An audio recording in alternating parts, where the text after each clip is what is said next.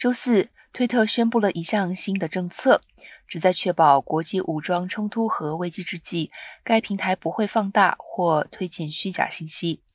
在俄乌战争爆发初期，推特和其他社交媒体平台上曾一度出现了众多的谣言和虚报的信息情况。推特表示，对于在危机期间其平台发布以信息为导向的帖子，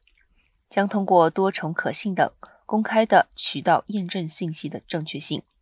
不过，不确切的信息推文将不会被直接删除，而是会被挂上警告标志，且不能被点赞、转推或转发。